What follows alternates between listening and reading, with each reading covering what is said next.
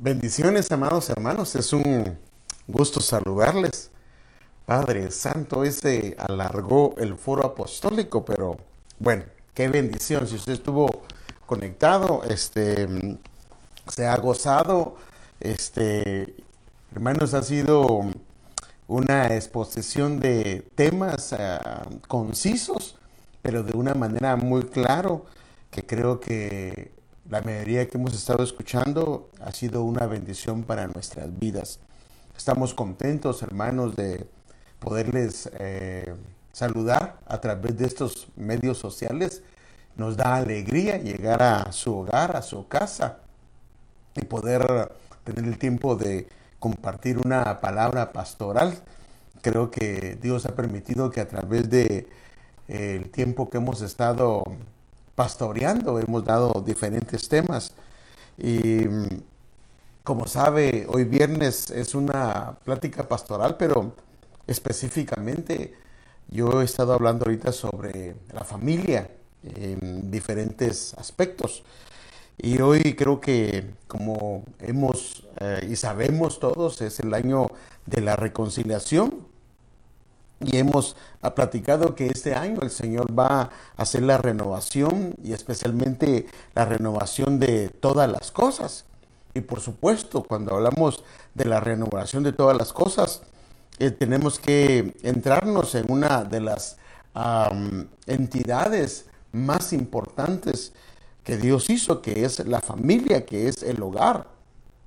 Y el hogar necesita ser restaurado, ser renovado, porque aunque pareciera que el concepto de hogar y familia es un concepto muy sencillo, a la verdad es que es algo muy complejo, es muy delicado en la manera como funciona, porque la mayoría de nosotros, pues cuando nos casamos, tal vez en esta área tuvimos un trasfondo de una familia o de un mal ejemplo de familia y pues se lo llevamos al hogar y no logramos que nuestra familia funcione como está el diseño de Dios.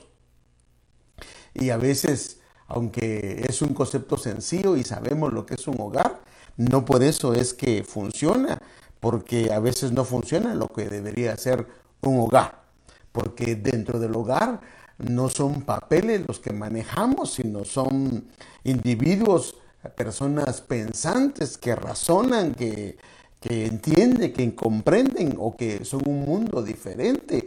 Eh, sin ir muy lejos, puede ser que la esposa venga de un trasfondo, de un hogar, una familia diferente del que viene el esposo.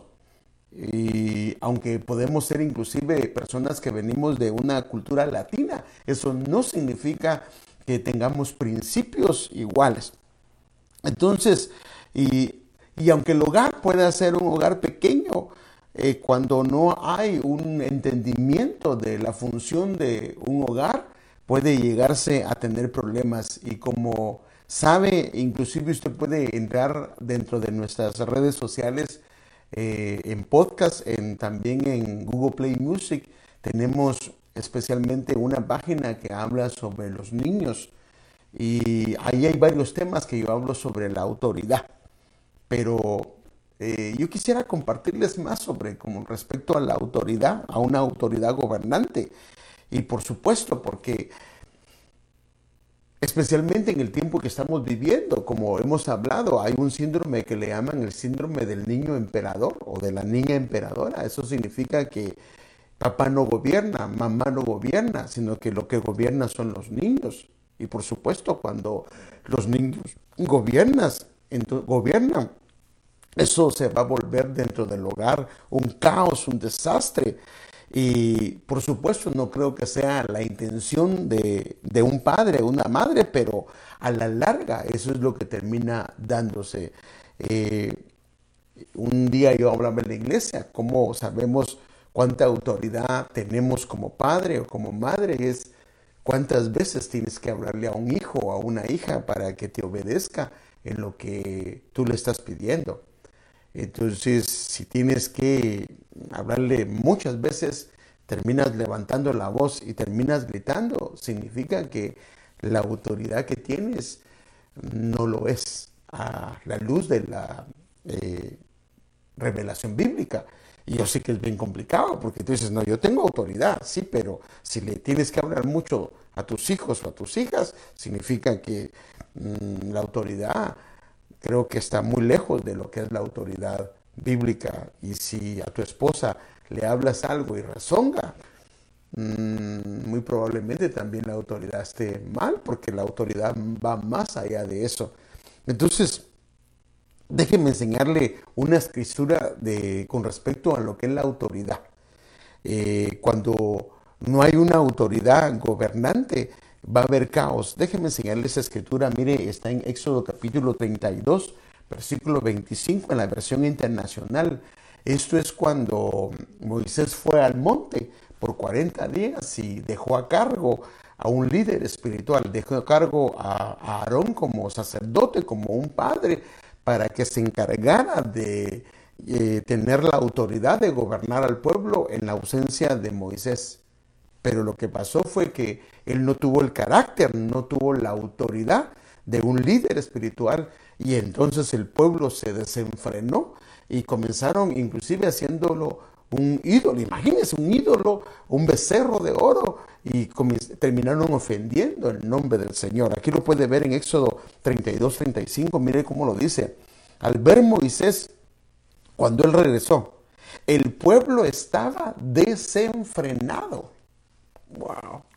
O sea que cuando ah, hay un caos y, en casa hay mm, la gente no quiere hacer lo que le corresponde, no se delegan responsabilidades, la gente no lo quiere hacer, es porque hay una falta de autoridad. Y entonces lo que pasó fue que la autoridad de Aarón no la ejerció y entonces el pueblo estaba desenfrenado y que Aarón le había permitido, o sea que como la falta de carácter de él había permitido que se desmandasen Padre Santo, que, que la gente se fuera. Entonces Aarón no había tenido el carácter y la autoridad de poner un freno a lo que él sabía que estaba bien. Es más, le pregunta y lo confronta Moisés y le dice, pero Aarón, ¿cómo tú permitiste esto? Y él dijo, bueno, es que tú sabes cómo es el pueblo y vino y querían que, eh, que les hiciéramos un Dios. Agarré el, el, oro, los, los, los arcillos, las, eh, las, las pulseras, lo que ellos me dieron, lo eché en el horno y eso salió, cabal, salió un becerro cerro de oro. Imagínense, eso no puede ser. Entonces, eh, esto llevó al pueblo a pecar gravemente delante del Señor. O sea que una falta de autoridad puede hacer que el pueblo termine pecando, la familia termine haciendo algo que le desagrada al Señor. Porque definitivamente, eh, pues hay veces que los hijos pueden hacer cosas que a Dios no le agradan. Pero si no tienes la autoridad de poner un stop, de decir esto no está, o de poner límites o de poner ah, normas dentro de la casa, esto se va a volver muy serio. Entonces, cuando hace falta o hay una ausencia de una autoridad gobernante, eh, entonces va a haber un problema. Va a haber un problema. Que la familia puede dejar de perder o puede perder el propósito por el cual el Señor puso a esos hijos, a esas hijas dentro del hogar. Déjenme darle un ejemplo. Hay un hombre que tenía doctrina, hermano, había sido inclusive puesto por Dios, delegado por Dios, cumplía una función ah, muy importante dentro del pueblo del Señor. Pero él tenía un serio problema con sus hijos no tuvo la autoridad y el carácter de poner un paro. Inclusive Dios le mandó a hablar, no una vez, sino por lo menos vemos dos o tres veces que el Señor le mandó a hablar y no era una manera de hablarle suave, mas sin embargo Él no hizo nada con respecto a ellos, sino que dejó que los hijos continuaran igual. Ahora, ¿qué pasó esto? Esta actitud de una falta de carácter llevó a los hijos que perdieran el propósito de sus vidas, inclusive perdieron el arca, significa que estos terminaron perdiendo la presencia del Señor. Estos hijos terminaron muriendo, no solamente físicamente, sino espiritualmente, ellos terminaron muriendo. Y por supuesto, me refiero a la familia de Elí. Hermanos, él era el sumo sacerdote, era el, rango más alto a nivel espiritual que había dentro del pueblo del Señor. Y los dos hijos de él se llamaban Opti y Fines. Ahora, fíjese, cuando la Biblia habla de los nombres, lo que la Biblia nos da a entender es que habla del carácter de ellos. Porque yo no me imagino a un hombre ponerle eh, por ejemplo, en el caso de Mefiboset, ¿cómo un padre le va a poner disipador de vergüenza? Entonces la Biblia le da ese nombre porque ese nombre habla del carácter de él o de las actitudes de él. Y los nombres de Omni Fines, imagínense, Omni significa ah, pugilista, pugilista significa un boxeador, o sea que Omni era un peleador, era alguien que se remangaba las manos, andaba haciendo pleito por todos lados, andaba este, peleando con medio mundo. Son aquellas personas que eh, pues no se llevan bien dentro de la iglesia. Este, todo mundo, casi la mayoría de gente es enemigo, casi la mayoría de gente tiene problemas con ellos, porque son peleadores, son personas que eh, van más allá inclusive que las palabras. Entonces, este era uno de los nombres de uno de los hijos de Eli, y ese habla del carácter. El otro es eh, Fines, o Fines, perdón, o Fines. Ahora, note algo, Fines, primero que nada, el nombre era un nombre egipcio. Ahora, ¿cómo es posible que eh, Elí, que era un sacerdote de Dios, le pone un nombre, un nombre egipcio a un hijo de Dios? O sea, en otras palabras, hablando de un, nombre mundano, un carácter mundano. Y el nombre de Finés significa boca de serpiente. Imagínese, hermano. O sea, que había veneno en la boca de este joven. Entonces, este es el contexto en el cual esta familia se mueve. Y todo tuvo que ver por una falta de autoridad. Entonces, la autoridad debe ser por supuesto, dentro de los parámetros de Dios. Déjenme enseñarle un versículo con respecto a esto. Yo sé que tal vez a los niños ya están dormidos por la hora en que estamos, pero los padres creo que están despiertos y de todas maneras yo creo que muchos de nosotros no nos acostamos necesariamente temprano o Hoy es día viernes, pero si tú tienes que madrugar, pues entonces el mensaje lo puedes ver mañana. Pero si eres padre, si eres madre, yo sí te invito como una ah, indicación pastoral que puedas escuchar eso. Déjame enseñarte un versículo con respecto a la autoridad, como lo presenta la Biblia. Mire lo que dice primera, segunda de Corintios capítulo 13, versículo 10. Hablando Pablo, por esta razón os escribo estas cosas estando ausente a fin de que cuando esté presente, o sea que cuando hay una autoridad presente, no tenga que usar de severidad. O sea que aún la autoridad puede ser severa, pero dice, según la autoridad que el Señor me dio. O sea que no habla de su autoridad, sino habla de una autoridad delegada, una autoridad que se le dio. Ahora, ¿cuál es Mire, pues esa es la diferencia entre una autoridad impuesta a una autoridad delegada, porque una autoridad impuesta no necesariamente el que la ejerce está bajo autoridad, pero alguien que tiene una autoridad delegada es alguien que está bajo autoridad. Y esto es importante porque si un padre, una madre está bajo autoridad, entonces la autoridad que puede llegar a ejercer, entonces es una autoridad que puede tener principios bíblicos y puede llegar a ser muy saludable. En este caso, la autoridad que el Señor le dio, aquí da claro cuál es la autoridad que el Señor delega. Entonces aquí, si nosotros tenemos la autoridad del Señor, aquí lo que dice es que es para edificación. O sea que la autoridad de Dios que es delegada es para edificación, no para destrucción. Entonces, la mejor autoridad es la que viene del Señor. Y esta viene, como hemos estado hablando, cuando se está bajo una autoridad. Ahora usted dirá, yo estoy bajo la autoridad de Dios. Bueno, si tú eres una oveja, ¿Estás bajo la autoridad de tus pastores? ¿Estás bajo la autoridad? Porque nosotros podemos eh, reconocer a alguien que tiene autoridad, pero no necesariamente nos sometemos bajo la autoridad. Entonces tú eres padre, reconoces a tus pastores, te sometes a la autoridad de tus pastores, cómo ves a tus pastores, haces caso o, obedeces lo que tus pastores te dicen o la autoridad gobernante que está encima de ti. Reconocemos que los hijos que tenemos, mire, y esto es importante, mire, esto es importante, cuando tú estás bajo autoridad, número uno, reconoces que los hijos que tienes no son tuyos, sino son de Él.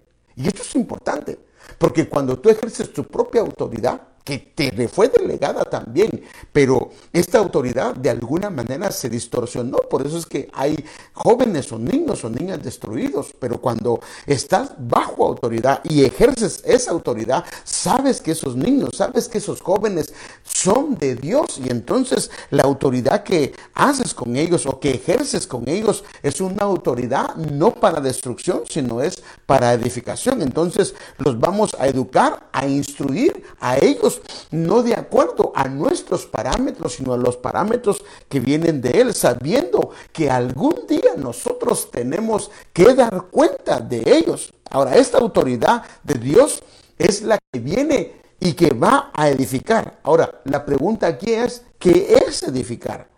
Según el diccionario léxico griego, déjenme enseñarle, le voy a pasar un cuadro acá. Mire, es una palabra que es oikodome. Oikodome que esta palabra lo que dice es que la autoridad de Dios fortalece, la autoridad de Dios edifica, la autoridad de Dios desarrolla, la autoridad de Dios construye. Padre, cuando comenzamos a ver esto, entonces aquí tenemos que hacernos una evaluación y un examen, porque ¿será que la autoridad que, está que estamos ejerciendo, llámese autoridad como pastor, llámese autoridad como líder, llámese autoridad en la función paternal o maternal, está fortaleciendo, está edificando, está haciendo que los hijos se desarrollen, está haciendo que en los hijos se construya una imagen de un un hogar o, está eh, siendo transferida a la paternidad o la maternidad. Entonces, aquí es donde tenemos que hacernos un análisis, porque la autoridad del Señor, esto es lo que hace. O sea que cuando hace falta una autoridad de Dios de acuerdo a el diseño del Señor, esto lo que va a hacer es que los hijos no se van a sentir fortalecidos, los hijos no van a ser edificados, los hijos no se van a desarrollar como Dios quiere. Y esto es importante porque porque es que los hijos están desanimados, porque es que los hijos están Ah, no se están desarrollando. La imagen que ellos tienen es distorsionada porque la autoridad que se está ejerciendo, si es cierto, tal vez se levanta la voz y los hijos obedecen, pero es una autoridad que no es la autoridad que está acorde a lo que el Señor tiene. Entonces, esta autoridad carece de fortalecimiento, carece de un desarrollo eh, integral en la vida de un joven y, por supuesto, no es una autoridad saludable. Por eso es que es tan necesario una frescura y una renovación de lo que es la autoridad del Señor. Y una autoridad de acuerdo a los parámetros, de acuerdo a los estándares del Señor, eh, está descrita en la Escritura. Por eso hoy me gustaría tratar un tema con ustedes, Padre.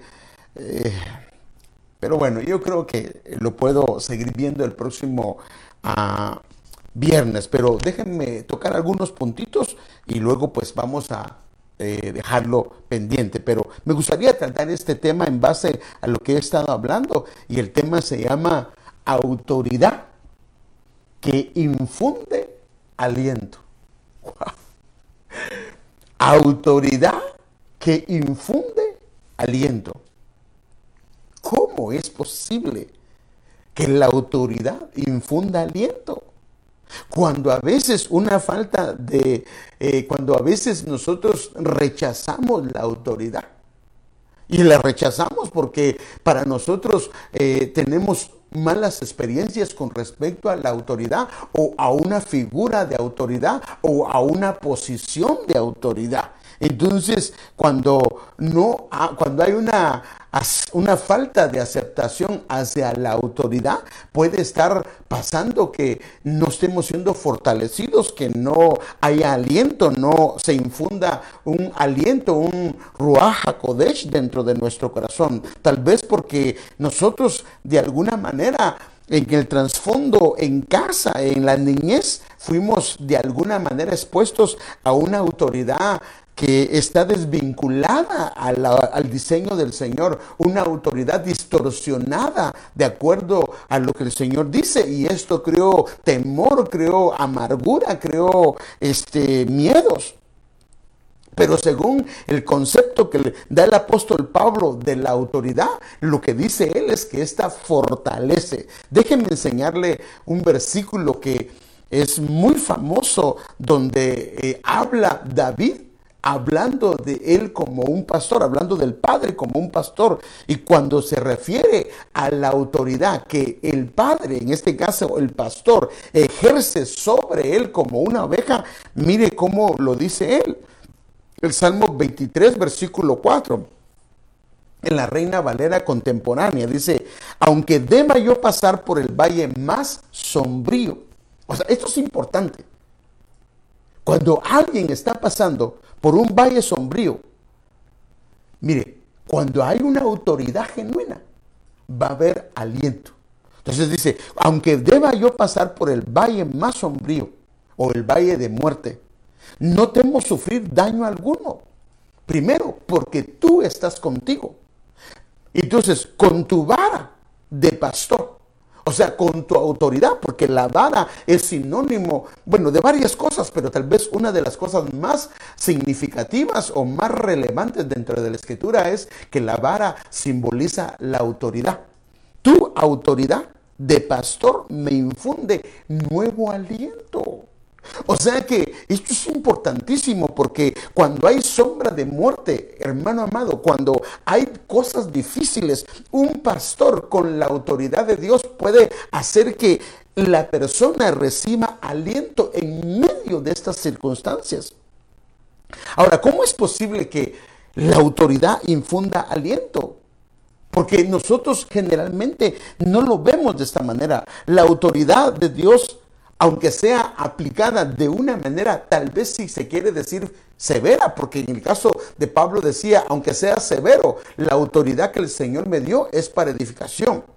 Aunque sea aplicada de una manera tal vez fuerte o de una manera tal vez tajante, cuando está en el orden de Dios, lo que la escritura de entender de acuerdo, a este pasaje es que va a infundir aliento. Por eso es que necesitamos los padres, papá y mamá, reenfocar y evaluar la autoridad que hoy estamos ejerciendo en casa. Porque si esta no está cumpliendo eh, este cometido o hace falta de acuerdo al orden de Dios, va a hacer mucho daño. Y si esta autoridad está de acuerdo al orden de Dios, va a desarrollar a nuestros hijos, va a fortalecer a nuestros hijos, va a alentar a nuestros hijos, los va a edificar, los va a construir. Porque si esto no está sucediendo, hay un serio problema. Y esto va a afectar el camino de ellos en el futuro, como lo estaba mostrando la familia de Lee. Entonces, cuando dejamos de estar bajo la autoridad del Señor y el sometimiento del Señor, puede pasar que los frutos se van a ver. Y entonces a la larga puede eh, ser muy dañino en el aspecto moral y espiritual de los hijos que están sometidos bajo una autoridad. Hermano amado, cuando te estoy hablando a ti, hermana, cuando te estoy hablando a ti, hermano, yo también me estoy pasando el examen. Pero esto es importante porque hay que hacer un reenfoque, hay que hacer un análisis, porque definitivamente mientras los hijos están en casa, la vara o la autoridad que estás aplicando tiene propósitos divinos, tiene propósitos propósitos eternos para la vida de tus hijos. Y por eso es que si lo hemos hecho mal, no podemos cambiar nada, pero sí podemos arreglar de aquí en adelante. Pero ¿cómo es posible que vayas a ver que tus hijos están siendo destruidos por una falta de autoridad o por una autoridad distorsionada y te quedes sin hacer nada? Entonces déjeme mostrárselo en una figura, porque eh, eh, la autoridad puede estar en tres esferas, puede manifestarse en tres esferas hablando de una autoridad ejercida. Por ejemplo, como un péndulo, la autoridad puede estar en uno de los péndulos. Por, por ejemplo, puede haber una falta de autoridad o una falta de carácter. ¿Qué pasó? Tenemos el ejemplo de Elí. La falta de carácter, la falta de temperamento, la falta de ejercer una autoridad en casa, lo que hizo fue que los hijos se rebelaran en contra de Dios y terminaran muriendo y perdiendo la presencia del Señor. Hermanos, si lo vemos desde esta perspectiva, es delicado esto. En el caso de David, imagínense siendo un siervo de Dios. La Biblia dice que en el caso de Salomón nunca le llamó la atención. Y como nunca le llamó la atención, ¿qué fue lo que pasó? Él terminó rebelándose en contra de él mismo como padre. Y por supuesto, esto lo llevó, hermano, a, Absalón, lo, perdón, a Absalón, no a Salomón, Absalón nunca lo regañó, nunca le dijo que estaba mal lo que estaba haciendo y entonces Absalón lo llevó a rebelarse en contra de su padre y en contra de Dios. Pero mire qué tremendo, cuando él murió, ¿sabe cómo murió? Él dice que iba huyendo encima de una asna y quedó prendido de su cabellera. Usted sabe que el pelo habla de los pensamientos, o sea que a él lo que lo destrozó por falta de autoridad sobre él fueron sus pensamientos y él quedó tendido entre ni siquiera ni el, entre el cielo y la tierra, porque no estaba ni en la tierra ni estaba en el cielo. Y acuérdense que hay una parte en las áreas celestiales donde gobiernan los demonios. O sea que una falta de autoridad puede llevar a los hijos a exponerlos a vivir en una esfera donde los demonios puedan eh, hacer estragos en la vida de ellos. Y por supuesto, cuando hay una falta de autoridad, hay un desenfreno, hay un caos, hay dolores de cabeza, hay tristezas y dolor, una falta de respeto en la autoridad. Los mismos hijos comienzan hablándole despectivamente de los padres, los mismos hijos comienzan a faltarles el respeto a los padres. Y si tú me dices, no, no, no, yo, mi hijo nunca me ha faltado respeto, si tú no ejerces la autoridad de acuerdo a lo que el Señor dice y los dejas hacer lo que ellos quieran hacer, perdóname, perdóneme, es cuestión de tiempo. Ahora, esto es una falta de autoridad. ¿Qué del otro lado? Un abuso de autoridad. El abuso de autoridad, porque no es una autoridad de Dios, puede traer heridas permanentes, ya sea en el esposo, en la esposa, en los hijos, y va a pasar factura. Porque en vez de tener respeto, ellos terminan teniendo miedo, terror a la figura de autoridad. Y entonces muchas veces llevan a los hijos a tener miedo de decirle a mamá o a papá algo que está pasando y terminan mintiendo, le terminan ah, viviendo ah, o escondiéndole cosas que no deberían de esconderle empuja a los hijos a que cuando, imagínense, cuando ha habido un abuso de autoridad, lo que se está haciendo es que los hijos se hastían de la autoridad, llegan, perdón, a aborrecer, no sé si la autoridad o la figura de autoridad o la función de autoridad. Y lo que terminan haciendo es que ellos cuando son grandes se van al otro extremo, donde comienzan a ejercer, como puede verlo ahí, una falta de autoridad.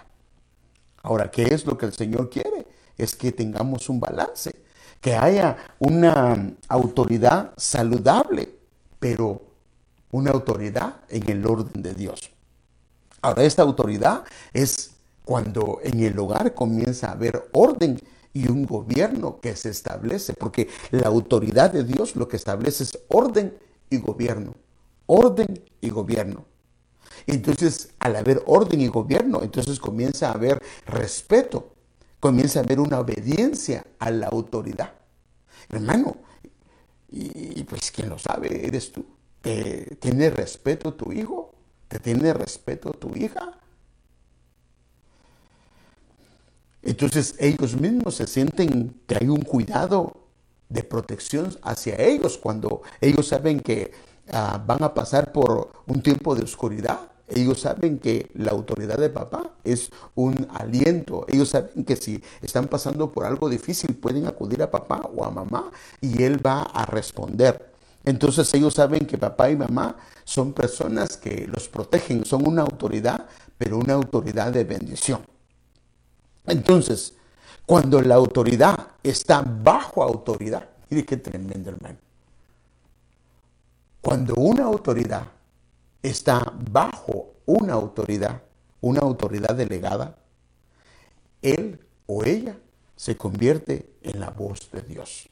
Déjeme ver el versículo, ah, el capítulo 23, versículo 24, perdón, desde otra perspectiva y con otra versión. Mire cómo lo dice este pasaje. Eh, perdón, este es, eh, mil disculpas. Esta, este, esta versión no es, solo que se me olvidó ponerle donde dice Reina Valera Contemporánea la versión que es, pero luego se la puedo dar, o si eh, la quiere saber, me la dice, yo con gusto se la, se la consigo, pero no la tengo acá, tendría que salirme, pero esta no es la versión, la Reina Valera Contemporánea no, no lo pude cambiar. Entonces mire lo que dice, aunque vaya por un valle tenebroso, aunque vaya por un valle tenebroso, no tengo miedo de nada. Y aquí la, da la razón.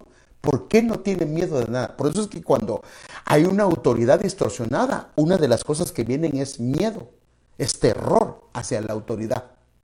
Pero cuando hay una autoridad delegada, una autoridad de Dios, en ellos lo que desaparece es el miedo, el terror. Y comienza a haber un temor, pero una, un temor reverente hacia la autoridad.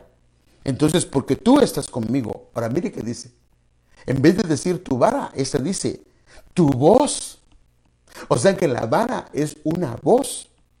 Y tu callado me sostienen. O sea que la autoridad se convierte en una voz. La autoridad en el orden de Dios se vuelve una voz a seguir. En vez de ellos ver el castigo, lo que ven es la voz a la cual ellos deben de seguir. Porque la voz, la fuente es Dios mismo. Es una voz que trae dirección, que especifica ah, el camino y que saben que en alguna medida esa voz viene de parte de Dios.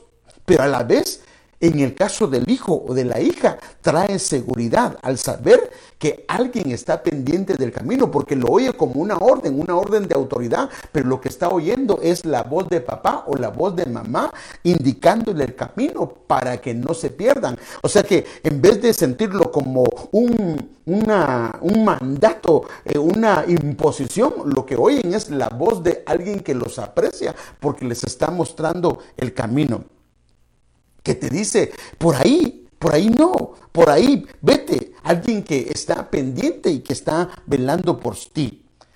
Ahora, por eso es que, como dice este pasaje, esa voz termina sosteniéndote. ¿Sosteniéndote qué? En el camino que debes de andar, en el camino que Dios te ha trazado, en el camino en que el Señor quiere que vayas. ¿Y qué va a pasar? Vas a llegar hasta el final del camino eh, en, estando cumpliendo el propósito por el cual el Señor te puso ahí. Entonces, qué hermoso cuando la autoridad de Dios se vuelve una voz de Dios y no una demanda.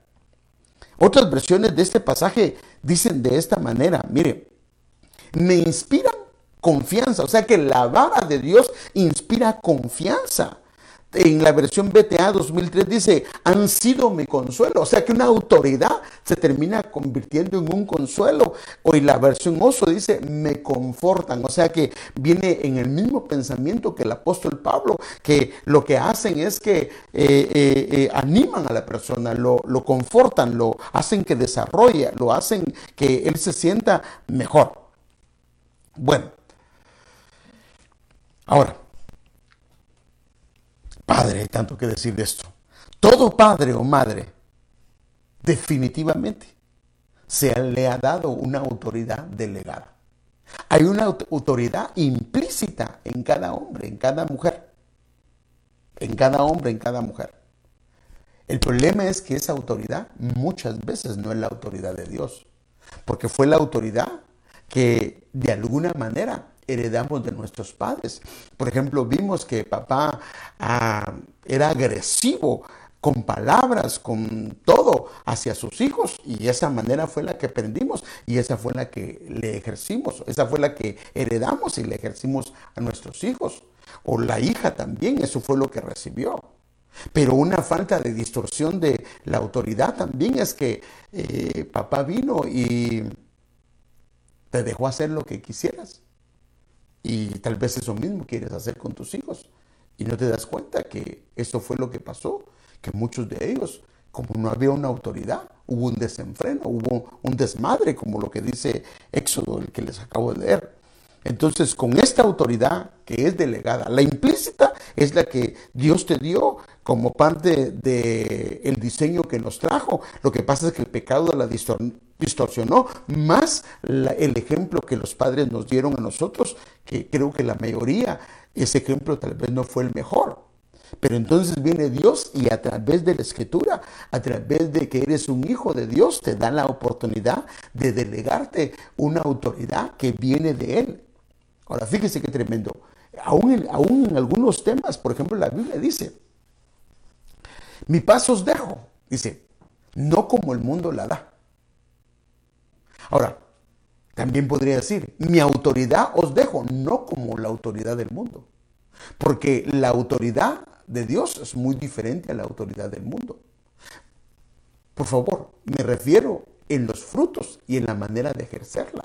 Tal vez se parece, pero no lo es. Por ejemplo, la, paz del mundo es una ausencia de guerra, pero la paz del Señor es que aún en medio de la guerra, una persona puede sentir paz. En medio de circunstancias adversas, una persona puede sentir paz. Entonces déjenme darle algunos ejemplos con respecto a un hombre que se le delegó autoridad. Ah, bueno, déjenme pasar esto porque eh, por el tiempo después lo vamos a ver. ¿Cuánto tiempo llevamos? ¿Ah? Padre Santo. Ok, vamos a pasarnos. Entonces, esta vara de esta vara debe de estar en la mano de un padre, pero fíjese qué tremendo, que tiene un corazón de pastor.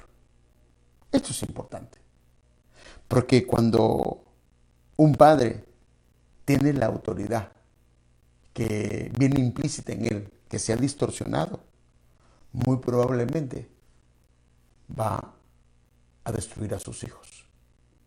Ahora, hermanos, uh, yo no estoy hablando para la gente del mundo. Estoy hablando para la iglesia. ¿Cuántos de tus hijos te pueden hablar de algún problema que ellos tienen? ¿Qué pasa si ellos te dicen que estás equivocado? ¿Qué pasa si ellos te podrían decir ellos y llamarte la atención? ¿En qué aspecto? Por supuesto, con respecto a decirte, papá, yo creo que aquí te equivocaste. Te lo pueden decir. O se tienen que quedar callados porque puedes hablarles de una manera incorrecta. ¿Te tienen miedo tus hijos? ¿Te tienen terror? ¿Cómo está tu relación en ese aspecto? Ahora, cuando tú les hablas, ¿te hacen caso? ¿Te hacen caso porque te tienen miedo o te hacen caso porque te tienen respeto? ¿Se te ha olvidado que también tú fuiste joven? ¿Se te ha olvidado que también tú fuiste niño? Y yo no digo que no se corrija a los niños, pero ¿no será que a veces corregimos a los niños de una manera muy cruel? ¿No será que se nos olvida que son niños? Por favor, yo no estoy diciendo que alcahuetemos a los niños, porque si no, estuviera hablando de la autoridad ni tampoco hablaría de la vara. Pero lo que se disciplina no es la ignorancia, lo que se disciplina es la necedad. Y cuando un niño está haciendo algo por ignorancia, tal vez porque tú y yo no lo explicamos. Entonces debemos de ejercer la autoridad o la disciplina de una manera diferente. Pero si tenemos un corazón pastoral, porque dentro de tu casa tú eres un pastor, hermano amado, hermana amada, Tú eres una pastora. Ahora, ¿cómo se vería? ¿Cómo se vería que un pastor se portó mal un hijo, hablando de una abeja, yo le torteé la cara? ¿Cómo se vería? Eso está malísimo. Está incorrecto. Pero si usted, usted hace lo mismo con su hijo su hija, ¿cómo se vería que yo agarre a una oveja que no está entendiendo algo y lo agarre de la oreja y le levante la oreja? ¿Cómo se vería? ¿Se vería correcto? No. ¿Y si tú haces eso con tu hijo o una tu hija? Yo creo que hay maneras de disciplinarlos. ¿Cómo se vería si tú lo haces y avergüenzas a tu hijo delante de los demás? ¿Cómo se vería que cuando ejerces tu autoridad la ejerces delante de los demás para que los demás se den cuenta que el que, eh, el que manda en casa eres tú? ¿El que manda en casa es usted? No. Entonces una de las cosas es que debe de haber una, una vara en la mano de un padre, pero que tiene un corazón pastoral. Que a veces va a tocar que, eh, por eso es que el, el pastor tenía dos cosas, fíjese hermano, tenía una vara que habla de autoridad.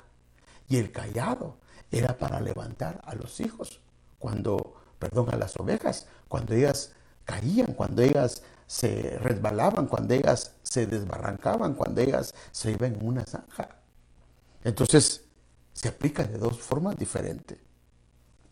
Entonces, primero que nada, aquí lo puede ver, porque tú estás conmigo con tu vara de pastor. Entonces, el joven o la señorita va a sentir que en medio del valle sombrío, que en medio del valle de la muerte, no va a tener a temor alguno, porque él sabe que su papá o su mamá tiene un corazón, un corazón pastoral y que tiene su vara. Y la vara lo que le da es una seguridad de que papá está ahí y lo que le va a infundir es aliento, es ánimo a la vida de él. Entonces vemos la vara en sus varios usos de manera muy gráfica en las manos de un pastor. Mire qué tremendo. No vamos a hablar del callado, sino de la vara que es la voz. O sea, imagínense, por eso es que a esto tiene que llegar la vara. La vara, eh, eh, eh, mire, cuando una persona ha llegado solamente con su voz a que sus hijos o sus hijas le hagan caso, hermano, ha alcanzado un nivel precioso. Pero normalmente la vara tiene eh, varios procesos. Primero para que los niños, se instruye el niño, pero normalmente el niño no va a aprender. Entonces hay que aplicar la vara. Entonces la vara se aplica en su sentido literal. Pero cuando la vara se aplica correctamente, después esa vara se convierte en voz. Únicamente se da la voz y el niño obedece porque la voz es sinónimo de la vara. Por eso le mostré el pasaje. Imagínense qué tremendo cuando hemos llegado a eso. Entonces, aquí hay varios usos de lo que es la vara de una manera gráfica en las manos de un pastor. Número uno, el pastor, en este caso era Moisés, levanta la vara ¿Y qué hace? La extiende sobre el mar, sobre eh, en medio. El mar habla de las multitudes, el mar habla de problemas, el mar habla de tempestades. Lo que hace el pastor es que con la autoridad que Dios le ha dado, se va en medio de los problemas dirigiendo, en este caso, eh, Moisés a todo el pueblo del Señor, en este caso un padre, a la familia, y los hace pasar aún por un lugar donde no hay camino, debido a la autoridad que Dios le ha dado. Señal, o sea que con su vara, con su voz, dice, en ese caso dice, levanta tu vara y extiende tu mano. O sea que la extensión de la autoridad, fíjese qué tremendo, la extensión de la autoridad, de la voz de, eh, eh, de, de la voz de Moisés se extendió a través de la vara, señaló el camino. O sea que la vara señala camino, la autoridad señala camino. Y lo que hace es que abre camino para que el pueblo que viene atrás pueda pasar eh, por tierra y no siendo enterrados, sino por tierra seca, de manera que puedan pasar en un lugar donde no había camino. O sea que lo que hace la autoridad es abrir un camino donde no lo hay. Mire qué tremendo. Padre, ya se me fue el tiempo.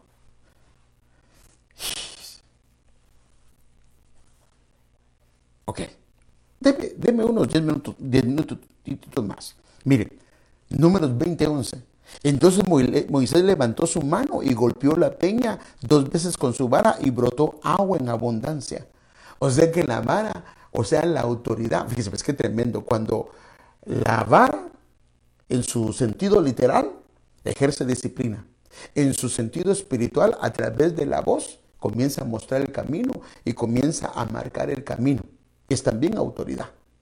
Pero cuando se ejerce a través de Cristo, a través de la Escritura, y se repite a través de la voz, que es la vara, lo que va a hacer brotar a través de la Escritura es agua en abundancia. Entonces la sed que tienen los hijos, la sed que tiene la familia, va a ser saciada. Va a ser saciada. Va a haber un, un saciar en su alma, en su espíritu de las cosas del Señor, debido a que la voz eh, eh, la aplicó hacia la vara, habló eh, con su autoridad sobre la palabra del Señor, sobre la verdad de Dios, sobre la roca de Dios y hizo que brotara agua. Otro, Moisés dijo a Josué, escógenos hombres. Eso fue cuando Amalek salió a pelear con eh, Israel cuando iban por el desierto. Y entonces Moisés dijo a Josué, escógenos hombres y sal a pelear contra Amalek. Mañana yo estaré sobre la cumbre del collado con la vara de Dios en mi mano. ¿Y qué iba a hacer con la vara? Y sucedió que mientras Moisés tenía en alto su mano, o sea que la vara le servía para mostrar camino, la vara le servía para ah, sacar agua de la roca, pero también la vara le servía para poder orar a Dios y pedir por su familia, pedir por su pueblo para pelear la batalla, para poder ganar la batalla, para poder este que el pueblo que estaba en medio de la batalla pudiese ejercer la victoria, pudiese sobreponerse sobre sus enemigos y que Dios nos perdone por tal vez no orar lo que deberíamos de orar por su pueblo, porque es nuestra responsabilidad, en este caso los padres, de levantar nuestra vara en favor de los hijos, porque mientras la mantengamos levantada, los hijos van a, sobreponerse sobre Amalek, van a sobreponerse sobre el que está sobre la retaguardia, sobre el que está sobre los que están cansados. Y esto es lo que dice, Israel prevalecía cuando él mantenía sus manos levantadas.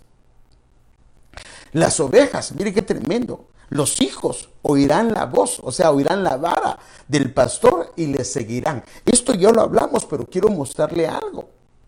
Es increíble lo que funcionaba con un pastor. Como sabe, el pastor va adelante y las ovejas le siguen. Pero dicen que el pastor, cuando iba con su callado, él cada cierto tiempo hacía esto. En el piso.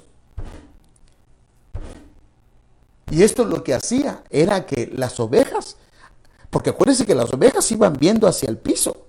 Las ovejas estaban oyendo el latir del pastor por dónde era el camino. Entonces la vara lo que hacía es señalar el camino. La vara lo que hacía es mostrar, aquí vamos. Y de alguna manera estaban escuchando la voz a través de la vara. Estaban escuchando el camino y siguiendo el camino. Y por eso es que el Señor dice en Juan 10, 27 al 28, mis ovejas oyen mi voz. ¿A través de qué? A través de la vara, a través de ese que se oye. Ahora, ¿qué dice? Y eso lo que hace es que yo me doy cuenta que son mías.